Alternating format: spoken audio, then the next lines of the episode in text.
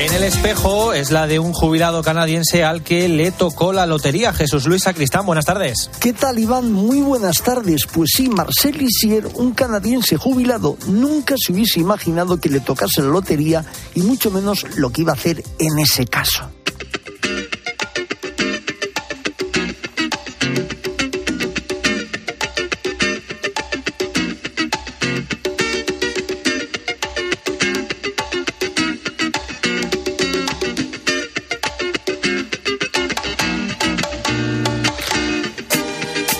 Personas aspiran a que les toque la lotería para acabar con sus problemas económicos o comprarse lo que siempre han soñado o querido tener. En el caso de Marcel Lissier de Brossard, canadiense y jubilado, la cosa no fue de esa manera. Un buen día se enteró de que le había tocado la friolera cantidad de 70 millones de dólares en la Lotería de Canadá. No se lo pensó mucho, era el momento de ayudar a necesitados jubilado de Hidroquebec, una empresa de electricidad de aquel país, Marcel ya piensa en la forma de ayudar a Ucrania en su reconstrucción, para lo cual hará llegar un montón de casas prefabricadas. No contento con eso, ha decidido apoyar también a los que tienen a su alrededor, construyendo un centro de autistas en la capital canadiense para que se sientan acogidos y recogidos. No falta, lógicamente, esa parte que gastará a nivel familiar, marchando de crucero con su esposa y profundizando en temas de arqueología e historia, su gran gusto. Pero lo importante para él, como dice, es disfrutar dando buena parte del premio a esas personas más necesitadas.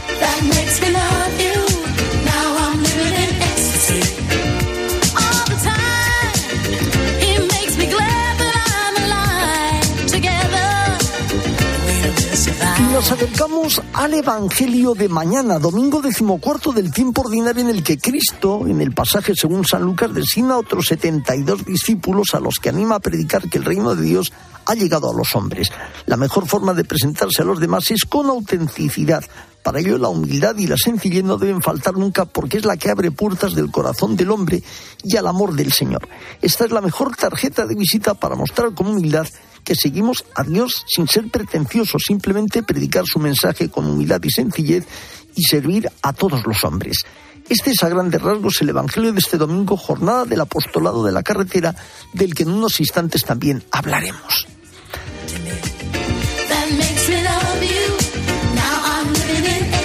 Y primer domingo de julio, donde el Papa celebrará una misa zaireña. ¿Qué es esto? se preguntarán. Nos lo cuenta en su reportaje Cristina Sánchez. Cris, ¿cómo estás? Muy buenas tardes. ¿Qué tal estás, Jesús Luis? Mira, escucha esto.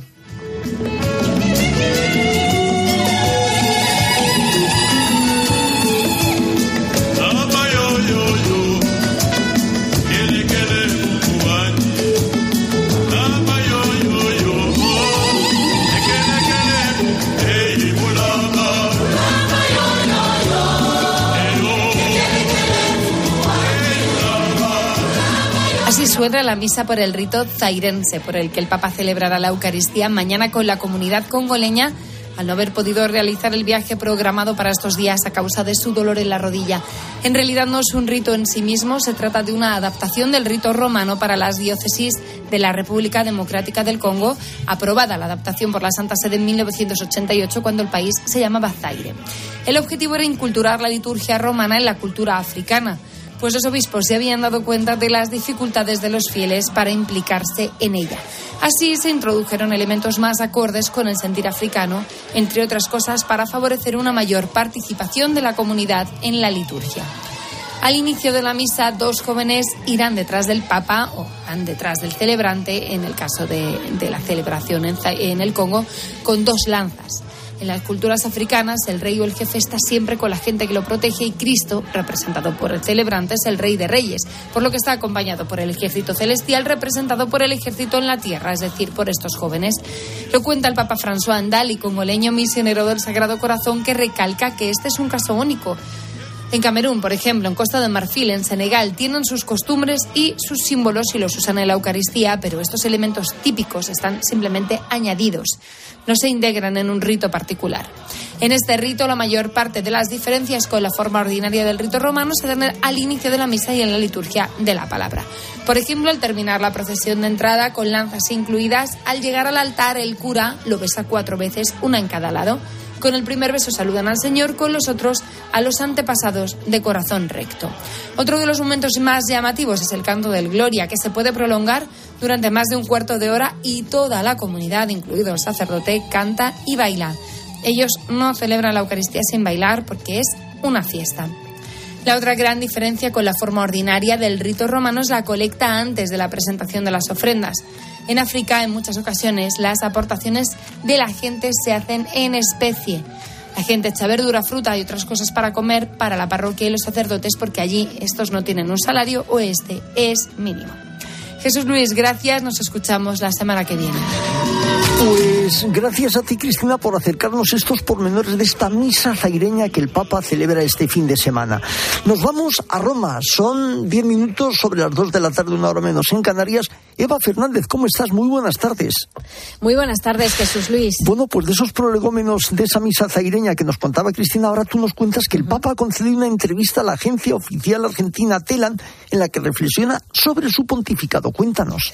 Sí, em, hace un, balance en el que afirma que no cree que haya habido nada original suyo, porque se ha limitado a poner en marcha las medidas eh, que solicitaron los cardenales durante las reuniones previas al cónclave en el que él fue elegido. Se refiere, por ejemplo, a la reforma de la curia y al saneamiento de las instituciones financieras de la Santa Sede. Esto mismo es eh, lo que el Papa respondió a Carlos Herrera en la entrevista que le realizó en septiembre del año pasado. ¿no? Y refiriéndose a estos nueve años como Papa, eh, asegura que, Jorge Bergoglio, el, previo Jorge Bergoglio antes de ser Francisco, pues nunca se imaginó que iba a terminar siendo Papa, porque incluso llegó al Vaticano con una valijita, dice, con una, con una pequeña maleta con lo puesto y con poco más, ¿no? Pero volviendo la vista atrás, asegura que se ve a sí mismo como un hombre que, que tomó una senda, una senda con altos y bajos, y, que tantos amigos lo ayudaron a seguir caminando, ¿no? Y a lo largo de todo este camino eh, confirma el Papa que ha ido aprendiendo eh, a ser universal, a ser más caritativo, a ser más misericordioso, ¿no? Dice que si tuviera que mirar desde afuera al Papa, creo que, en el fondo diría, pobre tipo, la que le tocó, ¿no? Con esas, con esas expresiones argentinas.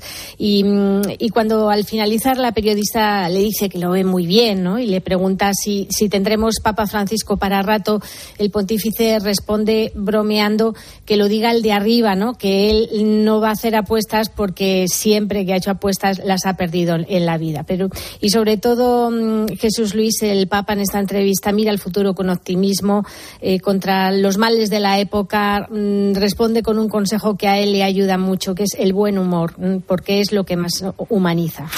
Pues Francisco, con ese buen humor y ese optimismo, también ha enviado un mensaje a los habitantes del Congo y Sudán del Sur pidiendo disculpas por no haber estado con ellos estos días.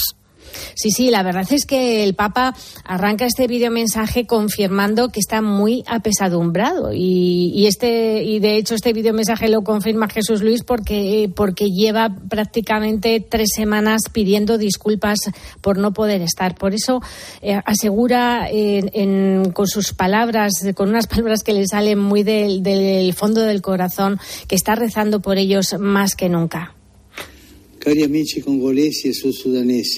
Queridos amigos del Congo y del Sur Sudán, las palabras en este momento no bastan para haceros llegar mi cercanía y mi afecto.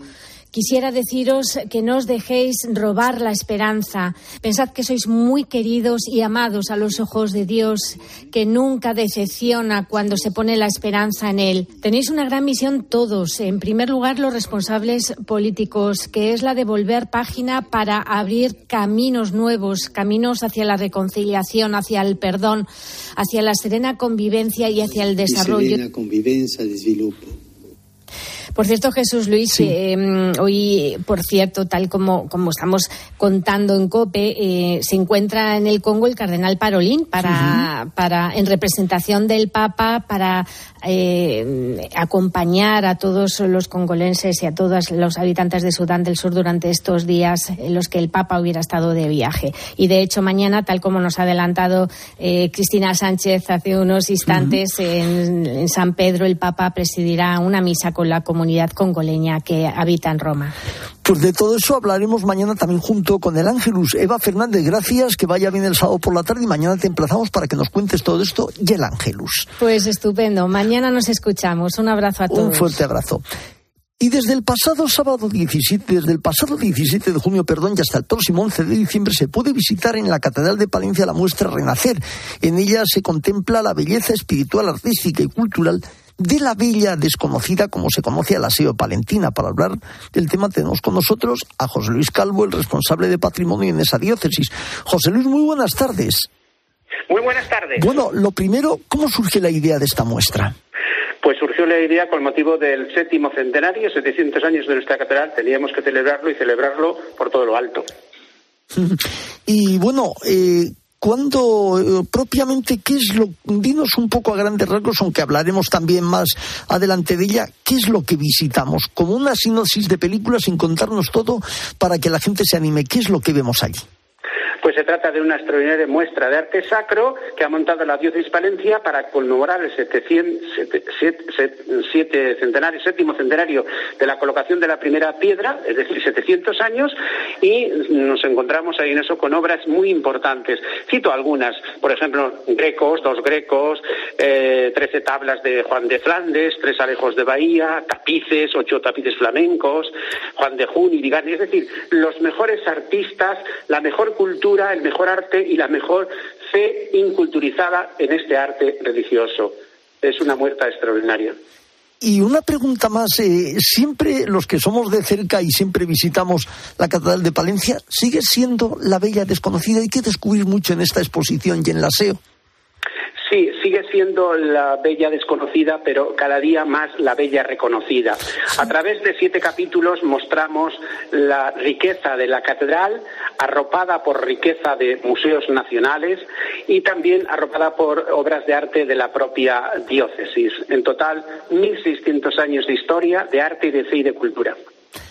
Pues recuérdanos una vez más el horario de visita de esta exposición.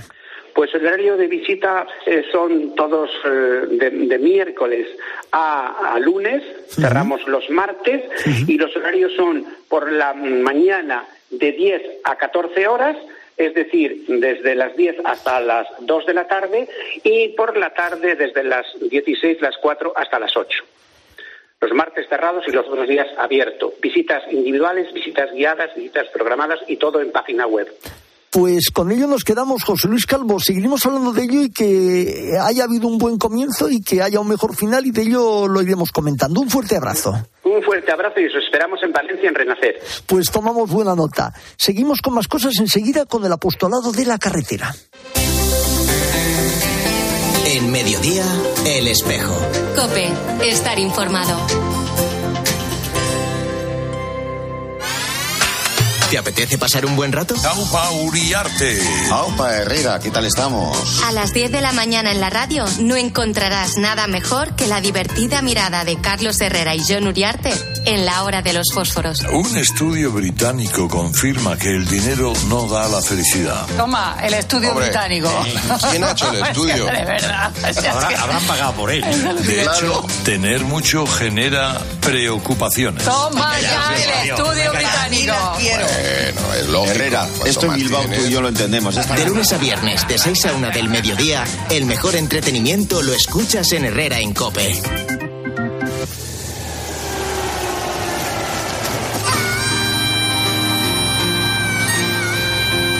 En mediodía, el espejo.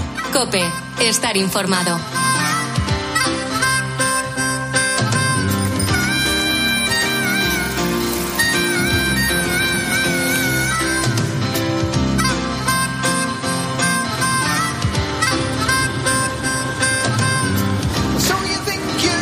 Estamos en julio, mes especial del apostolado de la carretera, porque recordamos que el próximo día 10 es San Cristóbal el patrono de los conductores. Pero es que en este domingo es la jornada de la responsabilidad del tráfico. Ya mañana y esta tarde en estas misas, pues sensibilizaremos del tema. Tenemos con nosotros a Bienvenido Nieto, que es diácono y es el responsable de la pastoral de la carretera en la Archidiócesis de Madrid. Bienve, muy buenas tardes. Muy buenas tardes, Jesús Luis. Bueno, muy buenas eh, tardes a todos. Eh, a lo largo de hoy, en todos los servicios informativos hemos ido comentando la salida y cómo está la realidad del tráfico hoy. Preocupación, por lo tanto, porque después de dos años de pandemia volvemos a esa normalidad, pero también preocupación porque vuelve a haber atascos y vuelve a haber riesgo de problemas. Así es, Jesús Luis, muy bien definido. Han empezado nuevamente las retenciones a la salida de las grandes ciudades y el problema del tráfico, el problema de, la aglomeración sigue subsistiendo después de dos años de pandemia. Y a pesar de, yo creo, el encarecimiento de los combustibles y de la subida del IPC, yo creo que la gente tenía pues muchas ganas de salir. Y en esa salida, pues eh, también alegría, como, como la alegría que expresó María cuando se puso en camino, que es este año nuestro lema. Y María se puso en camino. Sí, precisamente íbamos a hablar del lema. ¿Por qué este año se ha elegido un lema mariano? Bueno, llevábamos ya varios años con, la idea y con las ganas de recoger la figura de María y tanto el director nacional del apostolado, José Aumente, como este humilde servidor, somos muy mariólogos. Entonces queríamos tener una, enlazar una mm, de las jornadas con la figura de María como madre, como madre que cuida, como madre de la Iglesia. Y yo creo que este año era el momento, es un momento de, de reflexión, un momento de responsabilidad y coincidiendo también que se ha prorrogado este año el itinerario del Camino de Santiago como Año Santo Compostelano y justamente unir que María se puso en camino y peregrinó, peregrinó a la montaña a ver, en este caso de visita, a su prima Santa Isabel. Y justamente ese fue el motivo, uno de los motivos por los que decidimos y se decidió en el comité de expertos enlazar la figura de María, porque el caminar de María es caminar de alegría, es caminar de confianza, ese sí que dio. Y nosotros ahora en las jornadas festivales que tenemos por delante, pretendemos ir también al encuentro de los nuestros, ponernos en la carretera, ponernos en camino, en definitiva. Y en ese camino también nos va a acompañar María y nos va a acompañar la figura de su hijo, que es figura señera de todo lo que es el bien y de todo lo que es la responsabilidad. Por eso hemos decidido que este año María tiene que ser nuestro referente también cuando nos desplacemos por ocio, por negocio, por trabajo, porque siempre está y siempre nos acompaña. Fíjate bien, que hablando precisamente decíamos lo importante ante todo es la salud y la vida de las personas, pero en esa preocupación también desde el apostolado de la carretera ¿Qué sentimientos os embargan cuando veis que hoy cuando salen, sobre todo no ya de vacaciones, sino aquella gente que se pasa la vida en la carretera, van a encontrar un encarecimiento del combustible? Eso también nos preocupa. Nos preocupa mucho, nos preocupa muchísimo. Hemos tenido encuentros, personas profesionales del transporte están viviendo una situación muy difícil. La estamos viviendo todos, pero yo creo que ese es un sector que lleva encadenados unos años muy duros. Fueron los únicos que circulaban por las carreteras en la pandemia en los primeros años, en los primeros meses del año 2020, en unas condiciones muchas veces infrahumanas. Han tenido que soportar estoicamente el tema de las restricciones. Luego encima se vino para algunos de ellos la, la filomena que les dejó en algunos sitios completamente parados, inmovilizados. Y ahora el encarecimiento del combustible que ha sido una encadenación, ¿no? No, no es un mes o dos meses, sino es un encadenamiento de ello. Y claro, ellos muchas veces cuando nosotros vamos a comprar o cuando nosotros vamos a hacer cualquier gestión, vemos que si llegamos al surtidor de, de, la gasolinera, nos ha duplicado el precio. Pues imaginamos si nos ponemos en, las, en la piel y en el sentir de esas personas que son profesionales, taxistas, conductores de transporte de personas, de transporte de mercancías, eh, gente del sector de las autoescuelas, gente que vive directamente del transporte y que vive del vehículo. Están pasando malos momentos. Pero fíjate que algunas veces cuando hablamos con ellos, siempre, siempre, siempre tienen la recurrencia de si Dios quiere, si la Virgen nos protege, si la Virgen nos acompaña, será más fácil el camino y será más fácil la andadura. Es cierto que en muchos de los transportistas en sus cabinas siempre les acompaña, muchos de ellos, la Virgen de su pueblo, la patrona de su ciudad, la patrona de su localidad. Y ellas muchas veces se agarran y se aferran. Una vez me decía un camionero que a él la fe le había hecho salir adelante, porque si no hubiera sido por la fe, ya hacía tiempo que le hubiese tirado el camión por un barranco, me decía, le tiro por un barranco. No, pues ha vivido y sigue viviendo del transporte porque no hay motivos muchas veces para decir, jolín, ¿cómo no se van a desmoralizar? Claro que tienen motivos para desmoralizarse, pero yo creo que tienen tanta profesionalidad y viven y trabajan para ello que hay que descubrirse y, es un sentimiento muy duro para ellos. Es decir, están viviendo momentos muy difíciles porque tratan de repercutir en los precios que, lo, que el consumidor, como nosotros, llegamos a un supermercado, tratan de repercutir lo menos posible el precio del combustible y el precio del transporte. Y eso es muy loable, muy loable porque han hecho una labor encomiable durante toda la pandemia. Han sido los únicos y solitarios que circulaban y caminaban por las carreteras. Por eso nosotros también queremos tenerles muy presentes a todo el sector y así lo estamos recordando estos días. Y bien, pues ya para terminar, me gustaría que, como la radio son mensajes, que con tus palabras, ¿cómo felicitarías cuando llega Navidad? Alguna vez lo hemos hecho, pero en ese tiempo de vacaciones, mes de San Cristóbal, mes del apostolado de la carretera, ¿cómo felicitarías a transeúntes viandantes, los que van de vacaciones y los que se pasan la vida trabajando para que los demás tengamos o tengan esas vacaciones? ¿Con qué palabras de forma rápida les felicitarías este tiempo de vacaciones? Pues la mejor forma de felicitarles a todas las personas que por ocio, por negocio, por, su profesión, van durante todos estos meses de estío, de verano, en esas aglomeraciones, casi fíjate que son 94 millones de desplazamientos los que nos decía el otro día la Dirección General de Tráfico que se prevén en estos meses de verano. Pues a todos la mejor felicitación es feliz prudencia.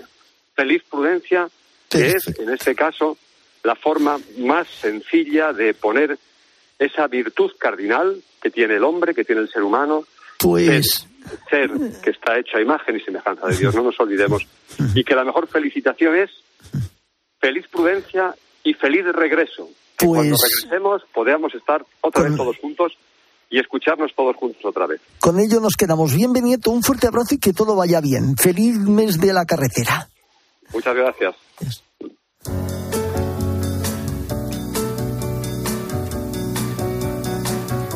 Y vamos terminando. Mario Alcudia, muy buenas tardes. ¿Qué tal, Jesús? Muy buenas tardes. Hace justo una semana, al concluir el décimo encuentro mundial de las familias, el Papa animaba a todas ellas a dejarse transformar por el Señor, a vivir con la mirada puesta en el cielo.